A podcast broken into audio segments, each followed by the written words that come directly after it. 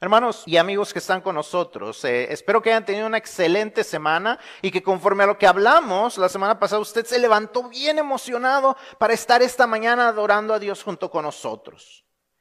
Recordemos que estamos adorando al mismo tiempo y por eso es importante que lo hagamos cuando estamos en vivo porque sabemos que toda la gente de la iglesia lo está haciendo al mismo tiempo que nosotros. Está cantándole a Dios con nosotros, está en sus lugares con sus Biblias abiertas esperando el mensaje de parte de Dios. Eso nos debe de emocionar porque somos una parte importante, somos la gran idea de Dios cuando venimos a ser la iglesia. Vamos a recordar algunas de las cosas que hablamos la semana pasada y el mensaje duró alrededor de 50 minutos, así es que voy a tratar de darles un resumen en unos 50 segundos para que recordemos un poco acerca de lo que hablamos la semana pasada. Un resumen de la semana pasada es que la iglesia no es el edificio y ni es un lugar para venir y aburrirnos. La iglesia es la gran idea de Dios para anunciar que Cristo es su Hijo y que por medio de Él el ser humano puede tener salvación y vida eterna. Y ese es un privilegio que debe de emocionarnos al pensar que somos parte de la iglesia de Dios, somos parte de la gran idea de Dios para, para el ser humano. Hablamos acerca de cómo desde su fundación Dios ha prometido que este movimiento que comenzó con la declaración de Pedro, nada podrá vencerlo, ni siquiera la muerte. Por eso han pasado siglos y milenios y la iglesia continúa. La gente se ha muerto, nuevas generaciones creen porque nada puede vencer la iglesia, la, gran idea de nuestro Dios. Y hablamos como desde su lanzamiento el poder del Espíritu Santo ha hecho grandes cosas por medio de la iglesia. Y por eso debemos vivir con una gran expectativa de qué será lo que Dios hará con nosotros y por medio de nosotros. La buena noticia es que no tenemos que esperar.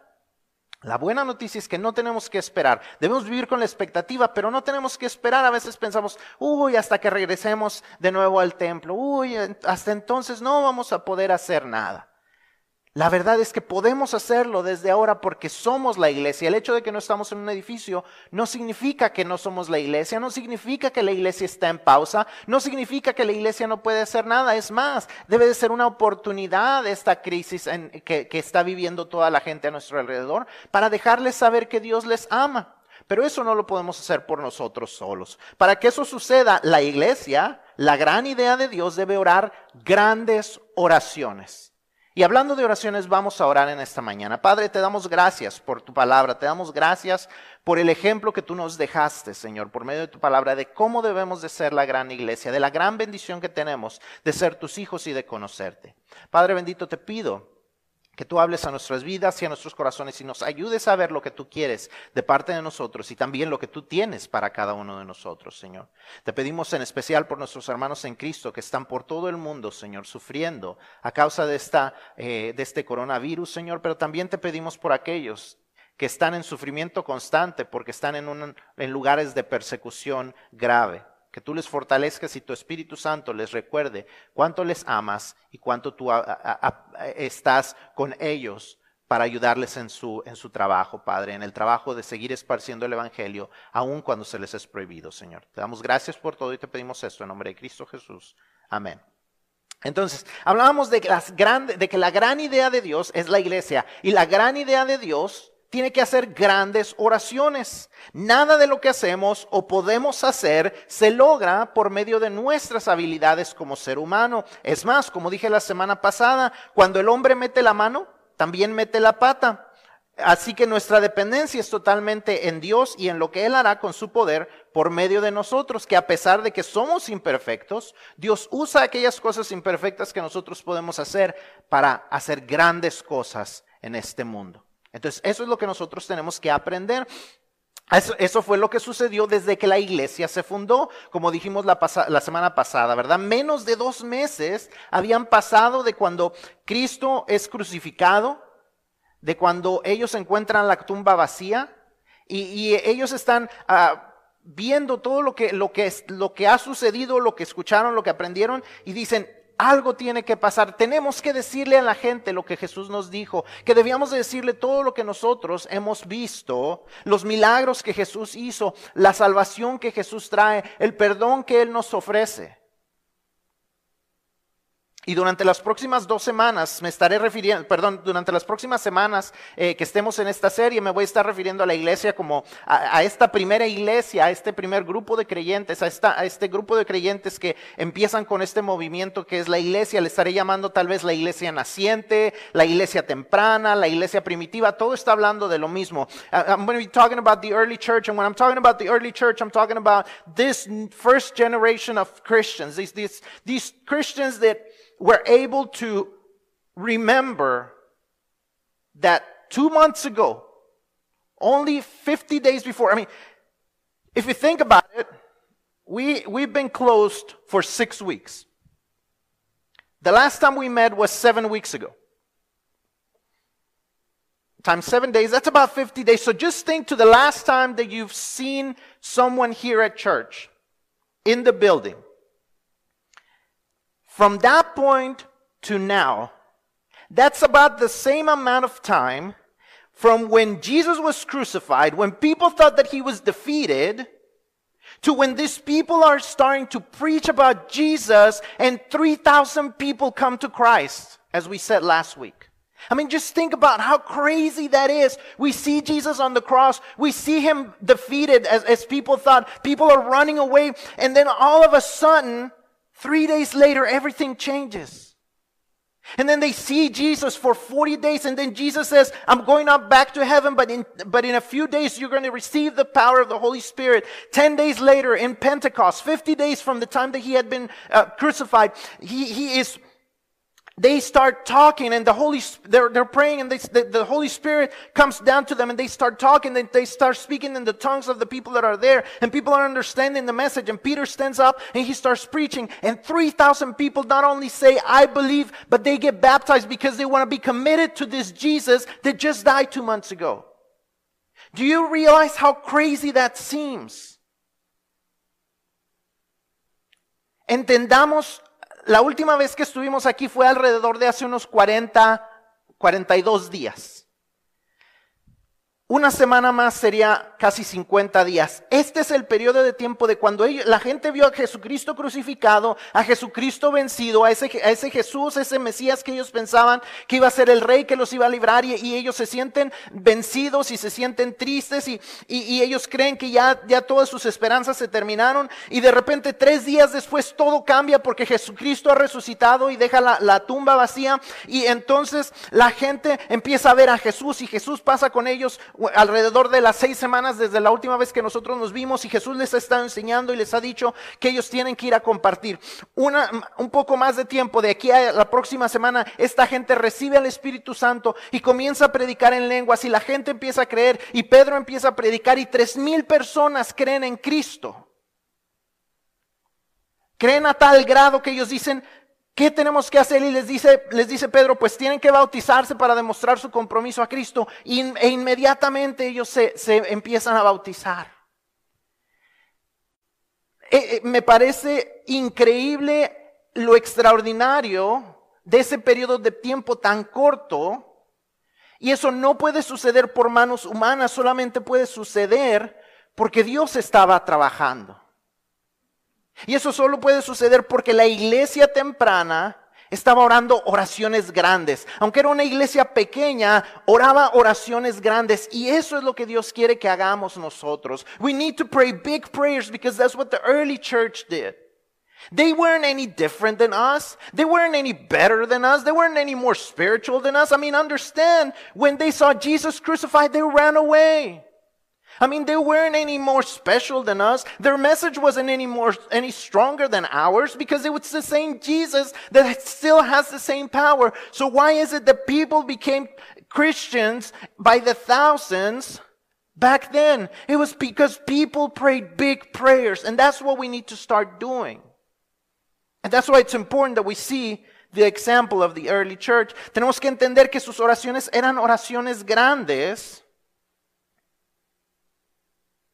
Y por eso sucedían las cosas, no porque la gente tuviera poder especial, no porque fueran más espirituales que nosotros, sino porque ellos creían en un Dios grande que respondía oraciones grandes y tenemos que aprender de su ejemplo.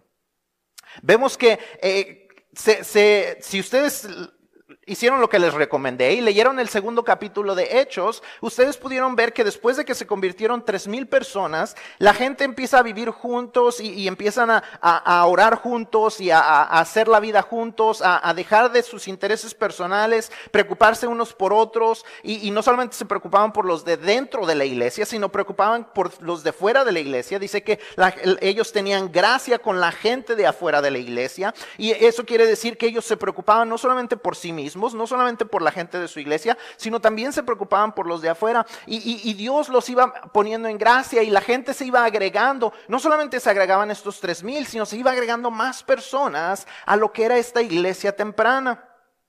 Les voy a dar un poquito de resumen antes de lo que vamos a leer de la Biblia y que va a estar en sus pantallas en unos minutos. Pero en el capítulo, eso es lo que sucede en el capítulo 2, el capítulo 3, eh, Juan y Pedro, unos de los dos apóstoles más importantes, los que habían estado más cerca de Jesús, ellos entran al templo. Como no había un templo cristiano en ese tiempo, ellos van al templo de Jehová y, ellos iban a orar. Y, cuando ellos llegan en una de las puertas se dan cuenta que está un hombre cojo que, está pidiendo limosna y ellos le dicen, no, no tenemos eh, oro ni plata, pero lo que tenemos te damos y en el nombre de Cristo Jesús, levántate y anda. Y este hombre lo toman de las manos, lo levantan y su pie se estira y, deja de ser un hombre cojo y comienza a caminar bien. No solamente empieza a, caminar bien, sino empieza a brincar y empieza a adorar a Dios. Y, la gente que lo había visto a la entrada y lo reconocía que era el hombre que habían visto por muchos años, dice que 40 años tenía el hombre de haber, de, estar, de haber nacido así. Y, entonces la gente sabía que este era un hombre que no podía caminar antes y ahora caminaba y empiezan a preguntarse qué es lo que sucedió y entonces Pedro aprovecha la oportunidad para empezar a predicar y empieza a decirles que el Hijo de Dios, Cristo Jesús, había venido y había sido crucificado y que ellos lo habían crucificado y que ellos necesitaban arrepentirse. Pero no solamente eso, sino que Dios los, iba, los podía perdonar y, los podía usar para hacer lo que transformara no solamente al pueblo judío, sino a todo el mundo. Les recuerda que Dios le había dicho a Abraham, que su descendencia bendeciría a todo el mundo. O sea, desde el principio Dios había dicho, no solamente la salvación es para los judíos, sino para todo el mundo. Para usted y para mí, que no somos judíos, también era esa salvación. Y la gente lo creía, la gente lo aceptaba y la gente empezaba a creer. Al principio del capítulo 4, entonces, nos dice que la, no toda la gente creía y no toda la gente aceptaba este mensaje. Y los líderes religiosos empiezan a acercarse y a tratar de detener la predicación de Pedro. Y entonces ellos le, lo, arrestan, los arrestan a Juan y a Pedro, pero dice en el versículo 4 que cinco mil hombres creyeron. Cinco mil personas creyeron en la predicación de Pedro. Entonces encarcelan a Juan y a Pedro y en medio de la interrogación le están diciendo, tú, ¿por qué, ¿con qué derecho ustedes se ponen a hacer todo esto? Pedro les dice la misma predicación constantemente, su misma predicación, su única predicación que él tenía, que era Cristo Jesús, el Hijo de Dios, vino, fue crucificado y ahora es el rey porque Dios le dio el reinado, porque Él lo resucitó. Y en el versículo 12 del capítulo 4 dice, y en ningún otro hay salvación, porque no hay otro nombre bajo el cielo dado a los hombres en que podamos ser salvos. Y si usted está en casa, espero que esté diciendo amén. Porque no hay otro nombre bajo el cielo en el que podamos ser salvos. Cuando los líderes se dan cuenta que ellos hablaban con esta sabiduría especial y ellos decían, pues si estos tienen cara de, pescadores y estos no, no, tienen cara de haber venido a ningún seminario religioso, ¿cómo es que hablan estas cosas especiales? Y tal vez le podían discutir, no, que Jesús no era el Hijo de Dios, era un hereje, bla, bla, bla, podían discutir muchas cosas. Lo que no podían discutir es que este hombre que había estado por 40 años cojo, ahora ya no cojeaba. Que ese hombre que no podía caminar había sido transformado. No podían discutir lo que la gente podía ver claramente con sus ojos. Dice que los, líderes religiosos tenían temor de, castigar a Pedro y a Juan porque sabían que la gente veía que el hombre que era cojo ya no era cojo.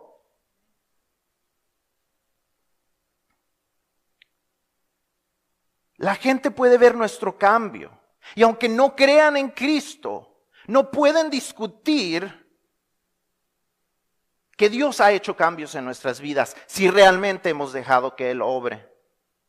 Eso es un mensaje para otro día. Pero regresando aquí, entonces como quiera ellos lo siguen amenazando, le dicen, no, no queremos que ustedes sigan predicando esto y pues como no los pueden castigar porque la gente se les va a echar encima, los sueltan. Entonces llegamos aquí al capítulo 4, versículo 23, que es donde vamos a la lectura, y es la lectura que va a estar en sus pantallas en unos minutos, y vamos a, hacer esta lectura, yo voy a hacerla, y si por favor la pueden ir viendo con su, vista, um, Acts chapter 4, 23 through 35, you can follow along, I'm going to be reading it in Spanish, just follow it, follow it along, and I hope you're understanding so far what is going on. Because it is important that we understand how big God was working. How big were the things that God was doing in that he was he was showing how powerful he was. People may argue with you about whether Jesus is the only way.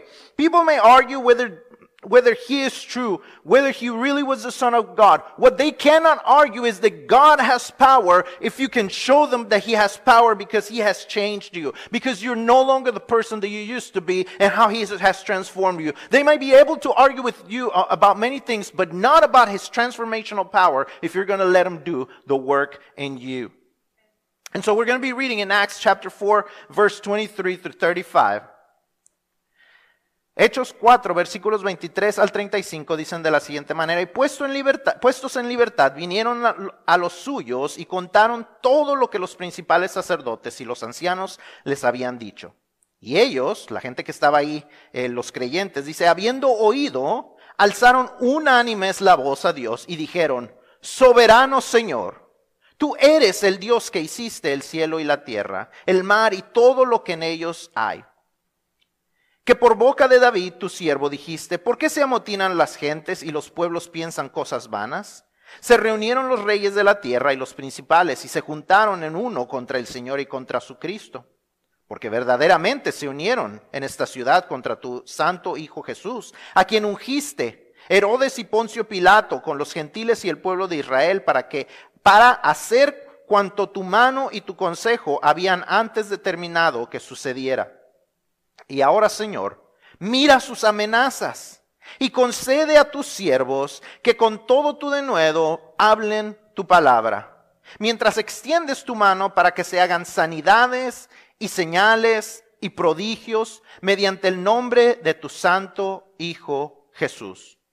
Cuando hubieron orado, el lugar en que estaban congregados tembló y todos fueron llenos del Espíritu Santo y hablaban con denuedo la palabra de Dios. Y la multitud de los que habían creído eran de un corazón y un alma. Y ninguno decía ser suyo propio nada de lo que poseía, sino que tenían todas las cosas en común. Y con grande poder, y con gran poder los apóstoles daban testimonio de la resurrección del Señor Jesús, y abundaba, abundante gracia era sobre todos ellos. Así que no había entre ellos ningún necesitado, porque todos los que poseían heredades o casas, las vendían y traían el precio de lo vendido, y lo ponían a los pies de los apóstoles, y se repartía a cada uno según su necesidad.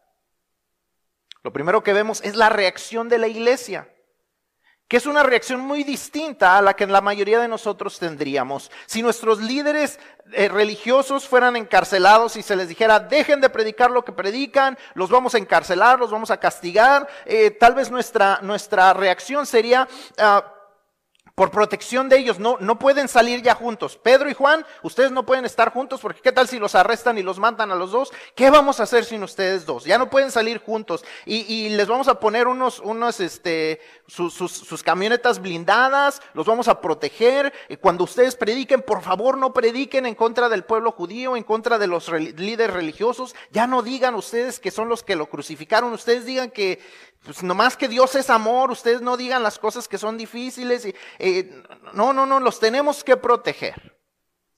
Pero vemos que ellos no se frotaron las manos con preocupación, no estaban pensando en qué cosas harían. Al contrario, lo primero que ellos hacen es unirse en oración.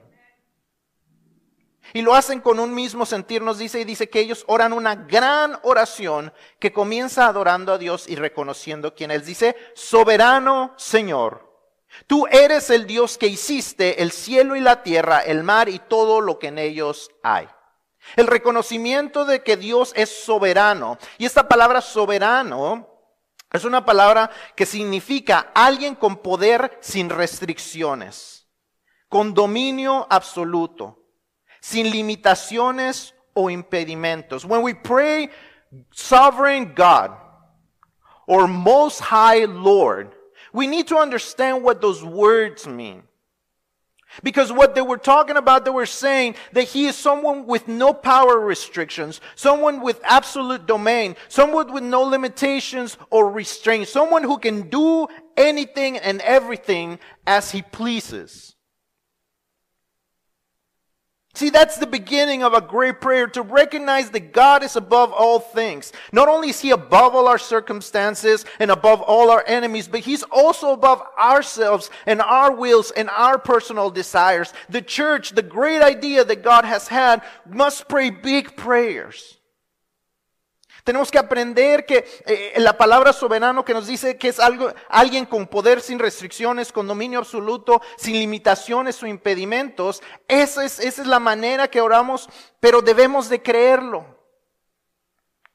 Porque es un reconocimiento, es una gran oración el reconocer que Dios está sobre todas las cosas, no solamente sobre todas nuestras circunstancias, no solamente sobre todos nuestros enemigos, pero también está sobre mí, sobre mi voluntad y sobre mis deseos personales. La iglesia, la gran idea de Dios, debe orar grandes oraciones, oraciones que van más allá de quién soy yo, oraciones más allá de lo que yo quiero, oraciones que van a hacer lo que Dios quiere que se haga ¿Cómo oramos grandes oraciones? How do we pray big prayers? That's a good question, and we're going to see how the church did it, how the early church did it. ¿Cómo oramos grandes oraciones? Vamos a ver cómo lo, hizo, lo hicieron ellos, cuál es su ejemplo. Número uno, si están haciendo notas, esta semana no pudimos poner el boletín, pero si están haciendo notas, eh, este es el primer punto. ¿Cuál es el ejemplo que ellos nos dejan? Número uno, que debemos orar oraciones de gran importancia orar oraciones de gran importancia. ¿Por qué cosas oras tú? La verdad es que muchos de nosotros oramos oraciones que no sé cómo llamarles, no sé si llamarles, no quiero llamarles mediocres porque son importantes para nosotros, pero son oraciones fáciles. Les vamos a llamar una oración fácil. ¿A qué me refiero con una oración fácil? Número uno, oramos por, por la comida y decimos, Dios, bendice estos alimentos y hazlos de bien para nuestros cuerpos. Número uno, Dios no va a transformar una hamburguesa grasosa para que sea bien para nuestros cuerpos, de modo que cuando baje por el esófago llegue y se convierta en zanahorias. ¿Okay? Dios no va a hacer eso. ¿Okay? Entonces, esa oración es una oración de agradecimiento a Dios por su provisión, pero en realidad nosotros tenemos el poder de hacer que algo sea bueno para nuestros cuerpos dependiendo de, las, lo que estamos comiendo. ¿sí? O le pedimos a Dios, cuida de nuestro viaje. Pero también nosotros tenemos que ser precavidos, seguir las leyes de tránsito, asegurarnos que nuestro auto tiene el mantenimiento adecuado, que cuando le vamos a pisar el freno va a frenar, etc. Entonces es una oración que tiene mucho que ver con lo que nosotros hacemos. Podemos decirle a Dios, cuida de mi camino, pero si yo voy manejando 130 millas por hora, lo más seguro es que algo va a suceder. No porque Dios no tenga el poder, sino porque yo tengo el control de mucho de eso. Cuando decimos, Dios ayúdame en un examen, pero no estudiamos, Dios no va a poner mágicamente en tu cerebro lo que no aprendiste. O sea, tú tienes control de cuánto estudias. Claro, puedes pedirle a Dios que te recuerde lo que has estado estudiando, pero no va a suceder mágicamente si no has hecho tu parte. Y ahora, como les digo, no me malentiendo, no estoy diciendo que está mal orar por esas cosas. Lo que estoy diciendo es que muchas veces nuestras oraciones son demasiado pequeñas y fáciles para Dios. En ocasiones nos sentimos aburridos como cristianos y cómo no. Nuestra vida es una vida aburrida. Lo que le pedimos a Dios le aburriría si lo estuviéramos viendo. No es como que lo que le estamos pidiendo a Dios lo hace hacer, a ver, déjame calentar, déjame estiro tantito, porque a ver si puedo, a ver si puedo, let me stretch, because you know, I don't want to strain myself. You know, it's not like when are praying, you're, you're making God strain because your prayers are easy prayers.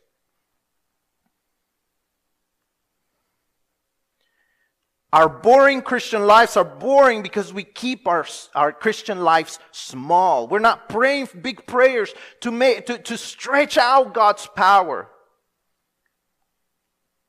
We need to stretch out God's power. Not, not, I'm not saying we're going to strain Him because He's all powerful, but what I'm saying is what we're praying is not enough. Most of the time, our prayer life consists of three times breakfast, lunch, and dinner. And that is sad because God has so much more power. It's like if you, if you build a power plant and all you used it was to light up one light bulb. You have this nuclear power plant that, has, that uses so much, that has so many resources, that has so much power, and then all of a sudden, all you use it for is one light bulb. This is why Christian life feels boring sometimes. Not because it's boring, but because we've made it boring. Because we're not stretching out our faith. Necesitamos aprender a estirar nuestra fe, a, a, no solamente pedir cosas pequeñas de Dios, a pedirle las grandes cosas de Dios. No hacemos que el poder de Dios en realidad se manifieste y nuestra vida cristiana parece ser una vida aburrida porque son oraciones aburridas. Cuando le pedimos grandes cosas a Dios, vemos las grandes manifestaciones de nuestro Dios. Cuando le pedimos a Dios aquellas cosas que en verdad son importantes, la transformación de vidas, que Él transforme a, nuestra, a, la gente que amamos, que Él nos permita eh, predicar la palabra, que Él nos permita ir a un viaje misionero, que Él nos provea las palabras para hablarle a sus amigos, que Él nos provea las palabras para ir al hospital y compartirle a la gente. Esas son grandes oraciones y eso es lo que no estamos orando. Esas son oraciones de gran importancia. No aquellas oraciones de, ay, Dios, guíame a ver si me compro un carro verde o un carro azul. Es que no sé, Señor, guíame. No sé si verde para que parezca más vida o azul para que me recuerde al cielo. Señor, no sé, me siento confundido. Son oraciones sin importancia y por eso, por eso nos cuesta trabajo emocionarnos acerca del ser cristianos. La iglesia oraba oraciones de gran importancia. Ellos decían, tú has visto las amenazas. Ellos no dicen, tú has visto las amenazas, así es que Señor, entendemos que estamos en el primer siglo, pero mándanos una escalade blindada para que nos protejas a Juan y a Pedro. Protégenoslos, no queremos perderlos. Su oración es, Tú has visto las amenazas, dice, Señor, mira sus amenazas y concede a tus siervos que con todo de nuevo hablen tu palabra, mientras extiendes tu palabra para que se hagan sanidades, señales y prodigios mediante el nombre de tu santo Hijo Jesús. La gente oraba para que Dios extendiera su mano y que hubiera sanidades, señales y prodigios, que la gente pudiera ver el poder de Dios, no que la gente, no que yo pueda ver el poder de Dios, que la gente pueda ver el poder de Dios, que transformes mi vida no por mi vida, sino para que la gente vea que tú puedes transformar. No que transformes a mi papá para que él ya deje de, ser un borracho y para que, las, para que ya las cosas estén en paz en casa. No, que transformes a mi papá para que él vaya y predique con la gente y con sus amigos borrachos y transformes a sus amistades. Que tú hagas grandes cosas, no solamente lo que es importante para mí, sino lo que es importante para tu vida para tu plan, Dios, que cambie las cosas a todo alrededor. Esas son las oraciones importantes que tenemos que estar leyendo, eh, eh, estar orando. La iglesia oraba que Dios hiciera milagros,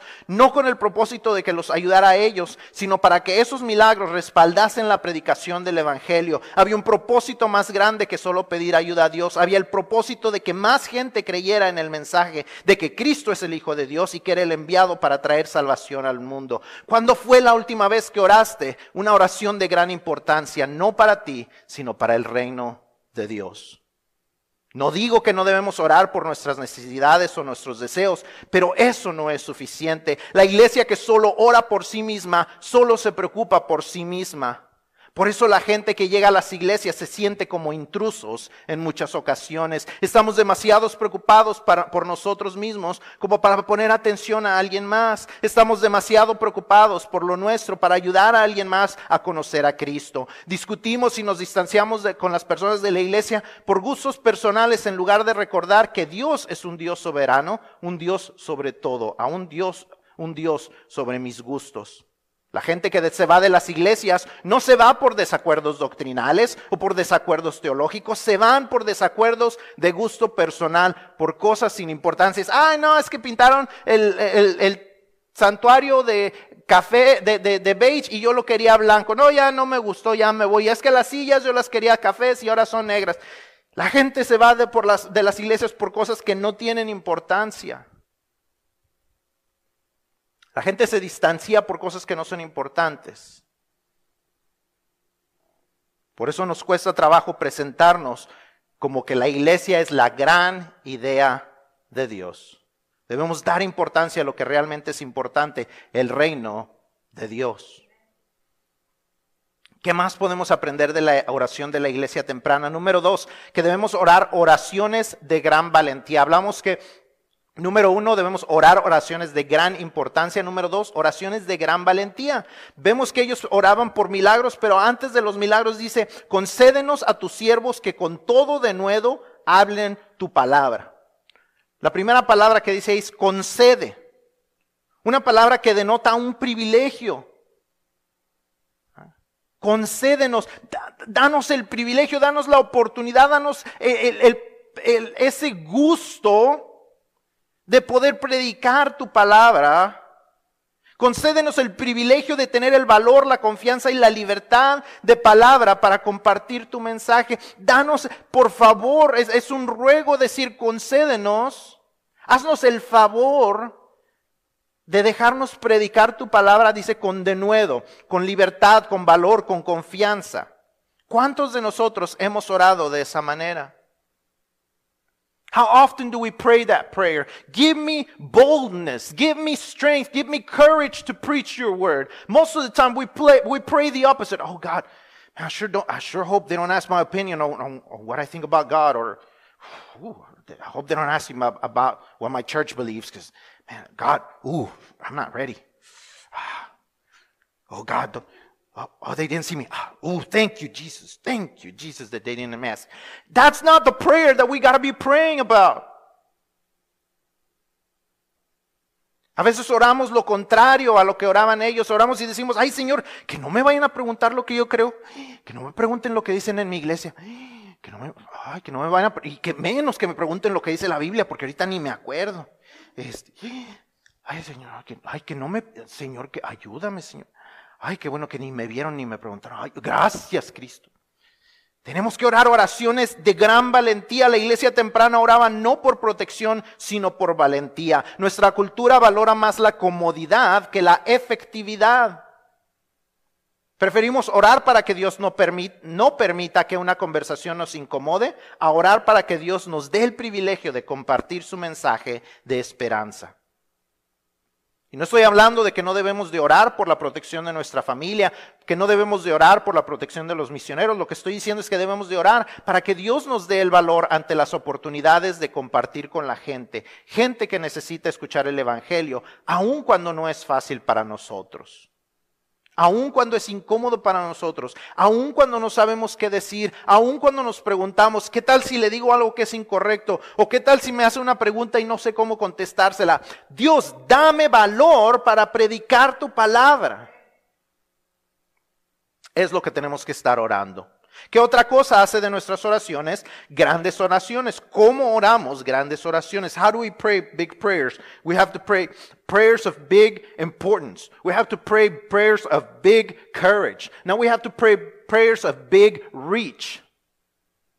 Debemos orar oraciones de gran alcance. El impacto de las oraciones de la iglesia naciente se dejaba ver en todo lo que ellos hacían y en lo que la gente, en la gente que ellos podían alcanzar. Vemos, como les dije en el capítulo 2, que tres mil personas se convirtieron. Al principio del, capítulo 4 vimos que otras cinco mil personas se convirtieron. Como dije hace rato, ¿cuál es la diferencia entre su mensaje y el nuestro? No hay ninguna diferencia, es el mismo Cristo con el mismo poder, su sangre sigue limpiando nuestras vidas, su, poder sigue transformándonos, su Espíritu Santo sigue eh, teniendo la habilidad de cambiarnos. ¿Qué es la diferencia? Vivimos en el mismo mundo que sigue siendo un mundo pecador y un mundo necesitado. El mensaje no ha cambiado, la necesidad no ha cambiado. ¿Qué es lo que, no ha, qué es lo que ha cambiado? Solamente que nosotros no estamos orando oraciones de gran alcance. El mensaje de Dios no ha cambiado ni ha cambiado su potencial para cambiar vidas. Oremos oraciones de gran alcance. ¿Qué impide que mil personas se conviertan y vengan a ser parte de Azle Avenue?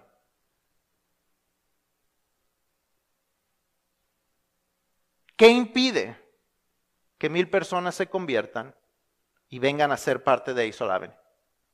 Podemos decir lugar, podemos decir muchas cosas. Pero ¿qué impide? ¿Qué impide que una predicación como esta que pasa por internet, y, y creo que esta sería aún más fácil, que mil personas escuchen esto, lo crean y vengan a ser parte del reino de Dios. Aunque no vengan a ser parte de Isol Avenue, que encuentren una iglesia local donde ellos lo escuchen. Y ellos empiecen a crecer y se agreguen, no a Isol Avenue, pero al reino de Dios. ¿Qué impide? What's to stop it from happening? There's nothing that can stop it except that we are not praying big enough prayers. How many of us have actually prayed, God, that you will allow people to come to Christ through the, through, through the internet uh, services?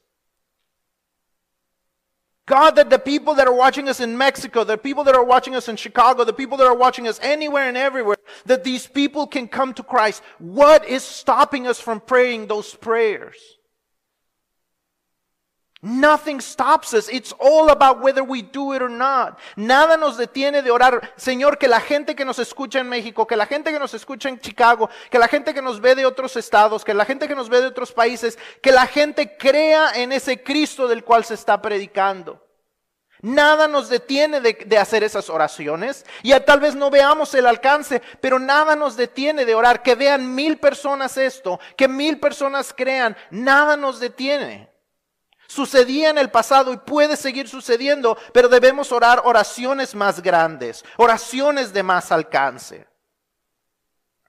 Oraciones que estiren nuestra fe, oraciones que estiren el poder de Dios. We need to learn to stretch our faith, stretch God's power for big things to happen, for big prayers to be heard, for big prayers to be answered. Big prayers are all about big importance, big courage, and big reach. What's stopping us from reaching more? Ahora, una confesión, no siempre lo he hecho. Y entiendo que ni lo he hecho ni lo estoy haciendo lo suficiente. Todos tenemos que mejorar en esta área. Hay ha habido algo en mi corazón por algunos años y un deseo, un, sentir de parte de Dios. Y, y esta semana alguien me contactó para que esto pueda suceder un poquito, ir un, paso más hacia allá. Y, y al, al, recibir esta, esta propuesta o esta invitación, Tuve que pedirle perdón a Dios y decir, yo sé que no he orado lo suficiente por esto. Yo sé que tú has puesto en mi corazón que esto suceda. Yo sé que tú has puesto en mi corazón que haya ese alcance a más personas, que, haya más efecto en, esto. Y, y yo sé que no he orado lo suficiente y tú aún a pesar de eso lo estás permitiendo que suceda. ¿Qué sucedería si yo orara más? Si yo hubiera orado más. What could happen if you prayed big prayers? What have you missed on? What opportunities have you missed on because you your prayers have not been big enough?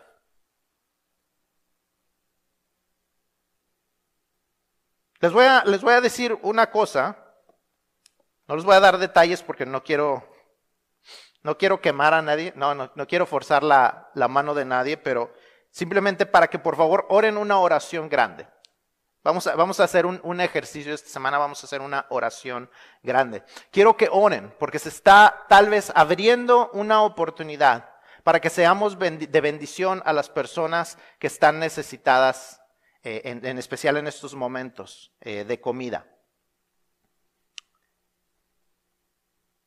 En el corazón de, de, te voy a decir, de Abigail ha habido que como iglesia hagamos algo. No sabíamos cómo, no sabíamos los recursos, no sabíamos, pero se está abriendo esta oportunidad. Y es una gran oración porque es, es la providencia de Dios. Si esto sucede, es la providencia de Dios de poder hacer algo que va a ser una gran oración y no nos va a costar monetariamente nada. Tal vez nos cueste mano de obra, pero, pero no nos va a costar nada porque esa es la provisión de Dios. Cuando hacemos oraciones grandes, y ese es el corazón de Abigail, orar que Dios haga algo y, y que entonces podamos unirnos a ese esfuerzo. Orar que Dios haga algo grande que ni siquiera buscamos todavía y que Él nos traiga la oportunidad. Pero tenemos que orar, orar esas oraciones grandes para que Dios las supla. Dios sigue siendo el Dios soberano, Dios sigue siendo el Dios que puede traer recursos, Dios sigue siendo el Dios que abre puertas, pero nosotros tenemos que orar de esa manera. Y así nuestras oraciones llegarán a ser grandes, no por nosotros ni para nosotros, sino por, lo que vemos en la oración de la iglesia temprana. Y vemos que sus oraciones eran oraciones de grandes resultados. See, big prayers are about big results. Because they're of big importance, because they're of big courage, because they have a big reach. Then they become prayers that have big results. Son oraciones de gran importancia, oraciones donde le pedimos a Dios gran valor y entonces se convierten en oraciones de gran alcance y oraciones de grandes resultados. ¿Cuáles eran los resultados? ¿Qué fue lo que sucedió cuando ellos oran? Dice ya vimos que desde el capítulo 1 y el capítulo 2 ellos oraban juntos y, vemos los resultados numéricos. Hechos, todo el libro de Hechos, no solamente hasta donde hemos leído, sino el resto del libro, eh, el escritor Lucas nos da reportes de cómo más personas se iban agregando al número de creyentes. Vemos que, que él usa las palabras y se sumaban y se sumaban y eventualmente él, se, él transforma la palabra y se multiplicaban los creyentes. O sea que no solamente se iban agregando algunos, sino se multiplicaban entre ellos mismos ellos mismos hacían que más y más creyentes vinieran a conocer a Cristo. No solamente era la responsabilidad de los líderes o de los maestros o de los apóstoles, ellos mismos se multiplicaban, ellos mismos predicaban la palabra con valor, ellos mismos traían a más personas a conocer a Cristo. Pero no solamente vemos resultados numéricos, sino que vemos resultados personales. Los versículos 32 al 35 nos dice que la gente oraba y Dios los movía no solo a ser valientes al hablar, sino a ser valientes en creer en la providencia de Dios. La gente daba generosamente. Y muchas veces la gente da generosamente porque ha creído en un, en un evangelio que podríamos llamar un evangelio de prosperidad. Aún hasta hay un canto que dice, si tú le das a Dios uno, Él te va a dar dos. Y ese es, ese es a veces por qué damos a Dios. Yo le doy a Dios para que Él me dé más. Pero vemos que la gente no se le dio esa promesa. Ellos daban porque sabían que nada era de ellos, porque ellos creían en un Dios soberano. El gran milagro era que nadie tenía necesidad, todos daban y nadie tenía necesidad. Esa era la gran providencia de Dios. No estoy diciendo que vendan todo y, me lo vengan a traer para que yo lo reparta. Esta semana estaba leyendo un artículo de un pastor que, les dijo a la gente que le trajeran su, su cheque de 1.200 dólares que le estaba el gobierno y que, lo traje, que se lo trajeran a él y él lo iba a distribuir como él sintiera que Dios eh, creía que era necesario. Yo no les estoy diciendo que hagan esto, simplemente lo que estoy diciendo es que creamos en Dios, que creamos en su providencia. Que las grandes oraciones tienen grandes resultados, de tal manera que podemos pedirle a Dios que nos dé más, no para nuestro beneficio, sino con el propósito de bendecir a otros. No para tener carros con llantas y rines más grandes o televisiones de más pulgadas, sino, eh, eh, sino para pensar que Dios tiene nos está dando más para bendecir a otros. No pensar en que Dios movió al gobierno para que enviaran 1.200 dólares para estimular la economía, sino pensando en que Dios le dio a sus hijos recursos para poder ayudar a otros. Otra vez digo, hermanos, le doy gracias a Dios por la fidelidad de muchos de ustedes que siguen creyéndole a Dios y siguen fieles creyendo en que hacemos grandes cosas como iglesia con lo que Dios nos da a través de ustedes. Leí un artículo esta semana y, al, leer el puro encabezado, yo le dije, gracias Dios, porque Hazel Avenue no es una iglesia promedio. No es una iglesia que entra en las estadísticas.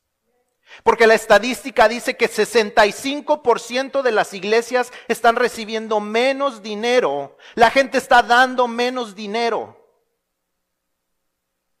Y Hazel Avenue no está haciendo eso. Y yo decía, gracias Dios porque la gente cree en ti. Porque la gente cree en tu providencia. We are not an average church. The average church, 65% of the people are giving less. Our people are still giving because they love Christ, because they believe in big things, because they believe God is going to provide for them, but also He's going to provide big things through the church for other people.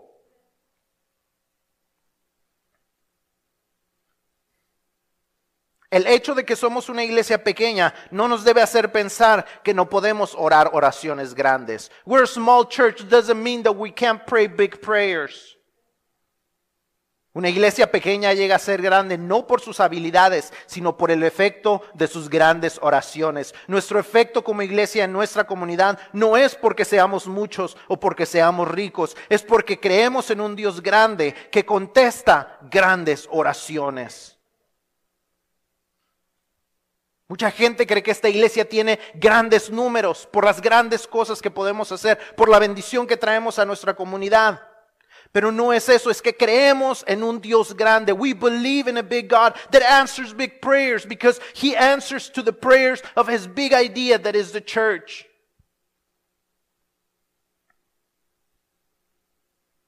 Este ha sido el sentimiento de algunos y mi oración es que sea el sentimiento de todos los que llaman a Isol Avenue nuestra iglesia.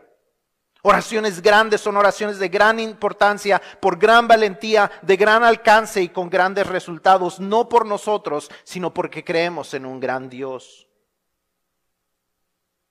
Para terminar, déjenme hacerles una pregunta. Si Dios hubiera contestado todas tus oraciones en el último año,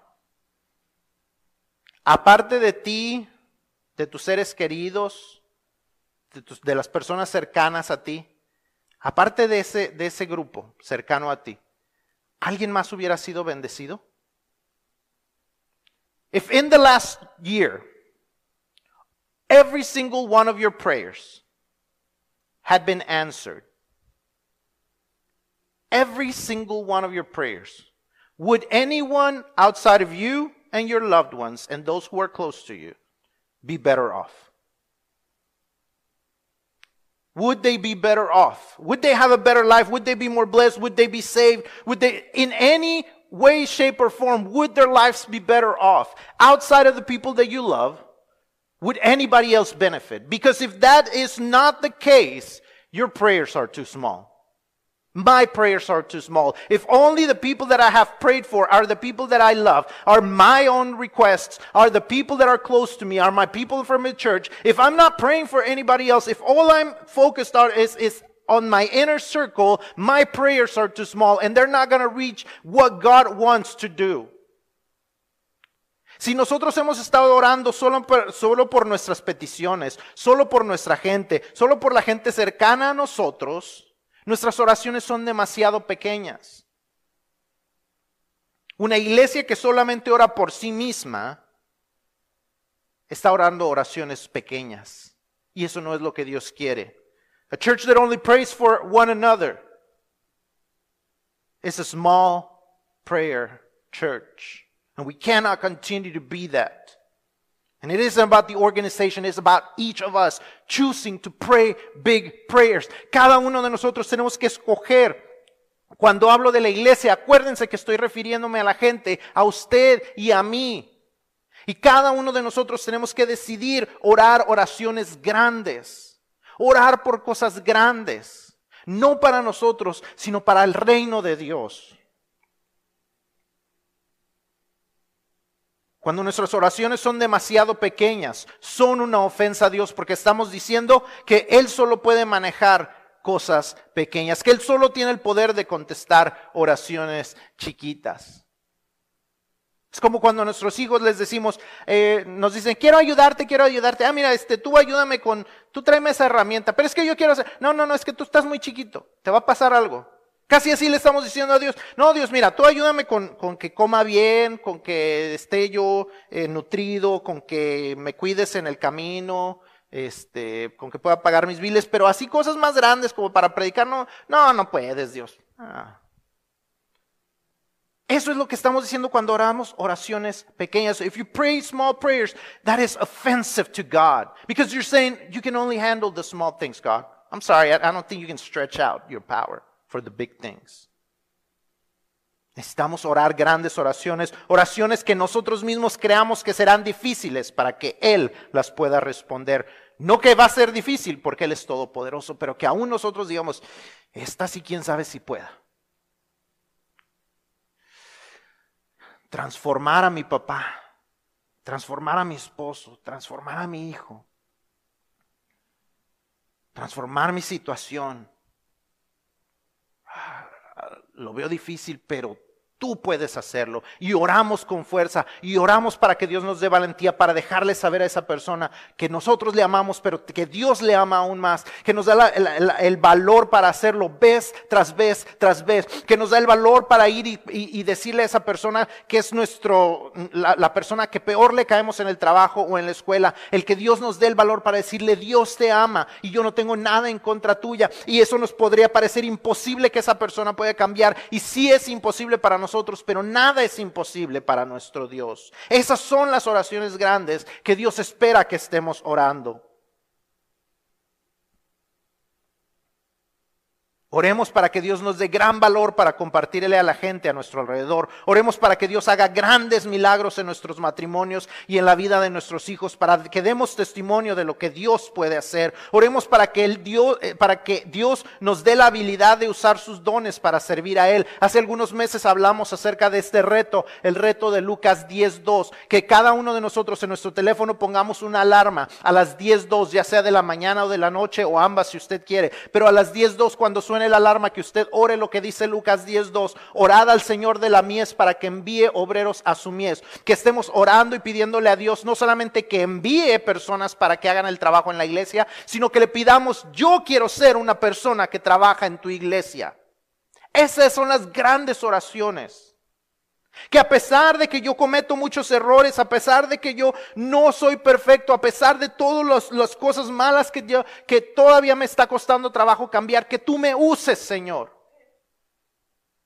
Let us pray big prayers. God, I know I'm not perfect. I know I'm lacking. I know I don't know enough. But God, I want to serve you. You say to call out to pray for more, more servants in, in, in your work. I want to be your servant. Those are the big prayers that we need to be praying about. Esa es una oración grande que nos permita ser los que recogen la cosecha de creyentes que están creciendo y sirviendo. Si no puedes orar así, si esto te incomoda es porque tus oraciones son para un, un Dios demasiado parecido a ti y no un Dios soberano. Si esta iglesia temprana no hubiera tenido agallas para orar oraciones grandes, el evangelio nunca nos hubiera llegado a nosotros. If this early church had not been brave enough to pray big prayers, you and I would have never heard the gospel. If they wouldn't have been bold enough to say, God, give us boldness, give us strength, give us the power to do these things, if they would have said, God, protect us, God, take care of us. God, don't let them harm us. God, don't let anything bad happen to us. Don't let us get out of our comfort zone. Guess what? Christianity would have died like so many other religions have.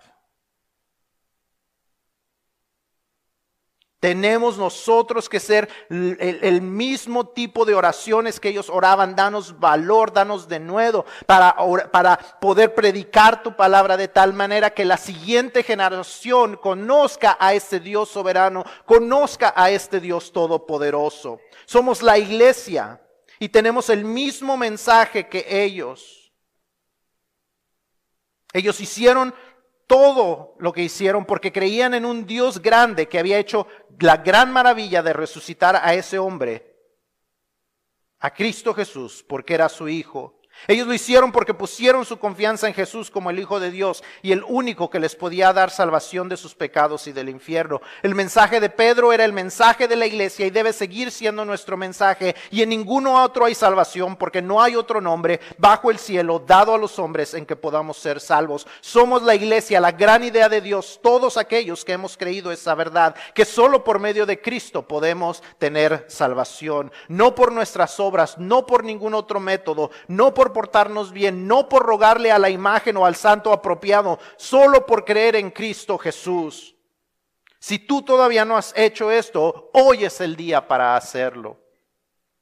Al igual que Pedro que predicaba vez tras vez el mismo mensaje, yo voy a seguir repitiendo el mismo mensaje semana tras semana. Tal vez tú lo estás escuchando por primera vez, tal vez lo has estado escuchando estas últimas semanas. Y será el mismo que predicaré la siguiente semana y la siguiente. Las cuatro verdades espirituales, si, si tú ya las creíste, pero todavía te cuesta trabajo compartir el Evangelio, apréndetelas. Cada vez que yo las estoy diciendo, apréndetelas. If you've never received Christ, listen to the four spiritual laws because this is the same message that Peter preached. It's the same message of the Bible throughout the Bible. It is the same message that I will be preaching week after week after week. If you have not believed it, I hope you get to it. I hope, I hope you get to believe in it. I hope you make a decision to believe it. If you've already believed it, but you still don't know how to share the gospel, use this, learn it, memorize it as I say it week after week. Because it's one of the easiest ways to tell people that God loves them These four spiritual laws. Las cuatro verdades espirituales son estas, que Dios nos creó con el propósito de tener una relación personal con Él. Número dos, que a causa de nuestro pecado hemos roto esa relación con Dios. Número tres, que por el amor, el gran amor que Dios tiene para la humanidad, Dios envió a su Hijo Jesús a pagar la deuda que nuestros pecados nos había dejado. Y número cuatro, que el regalo está disponible para todos, pero tenemos que tomar una decisión de recibirlo. Para poder recibir el regalo, tenemos que tomar la decisión de hacerlo. Tenemos que confesar con nuestra boca que Jesús es el Señor y creer en nuestro corazón que Dios le levantó de los muertos y que Él nos puede dar salvación. Solamente así podemos tener salvación, el perdón de nuestros pecados y una vida eterna con Dios en lugar de un castigo eterno en el infierno. See, there are four spiritual truths. Whether you have believed them or not, these are four spiritual truths. Whether you think they're true to you or not, they're still four spiritual truths. If you've already believed in them, but you don't know how to share the gospel, learn these four spiritual truths. Number one, God created us for the purpose of having a personal relationship with Him. Number two, because of our sin, we broke that relationship with God. Number three, for the love that God has for humanity, God sent his son to pay the debt that our sin left us. And number four, this gift is available for everyone, but you have to make a decision to receive it. The Bible teaches us that we must confess with our mouths that Jesus is our Lord, and we must believe in our hearts that he was raised from the dead and that only he can give us salvation, and then we will be saved. Then we will have eternal life and not eternal condemnation in hell. No sé qué pensabas antes cuando escuchabas la palabra iglesia, pero espero que dejes de pensar en la iglesia como algo aburrido o hecho por costumbre y que comiences a pensar en ella como el grupo de personas que tiene el oído de Dios atento para escuchar grandes oraciones y como la herramienta que Dios usa para transformar el mundo. Y que eso te emocione de ser parte de ella y te mueva a hacer grandes oraciones y a vivir con expectativa de las grandes cosas que Dios hará por medio de ti y por medio de mí. We are the church. We are God's big idea to change the world. Get excited. Have big expectations. But have big prayers because God is listening to you. Have big prayers about the big things that God wants to do through you. And if you did not, if you have not received Jesus in your heart, and you hear these four spiritual truths and you want to do it, all you have to do is confess it with your mouth and believe it with your heart. And if you do that, then let us know because we want to help you grow. Si usted escuchó estas cuatro verdades espirituales y usted dice, eso es lo que yo necesito hacer, yo necesito creer, yo necesito hacer esa confesión, yo necesito aceptar ese regalo, yo quiero que usted repita esta oración conmigo. Y si usted confiesa con su boca y cree en su corazón, la Biblia nos enseña que podemos tener salvación. Y si usted hace esa decisión, mándenos un mensaje. Queremos celebrar con usted y queremos ayudarle a crecer en esa relación con Dios. Si usted quiere hacer esta oración, si, usted quiere hacer esa decisión, repita esta oración conmigo. I will be pre- praying in English in a moment. Repeat that prayer with me.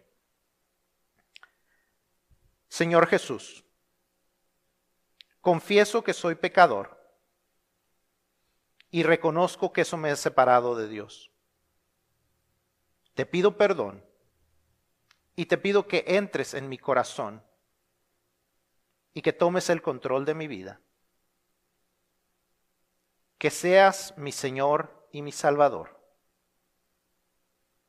Gracias Jesús por morir y resucitar por mí. Amén. Jesus, I confess that I am a sinner. And I repent from my sins and I ask you for forgiveness. And I ask you to come into my heart, take control of my life, and be my Lord and Savior. Thank you, Jesus, for dying and rising up again for me. Amen.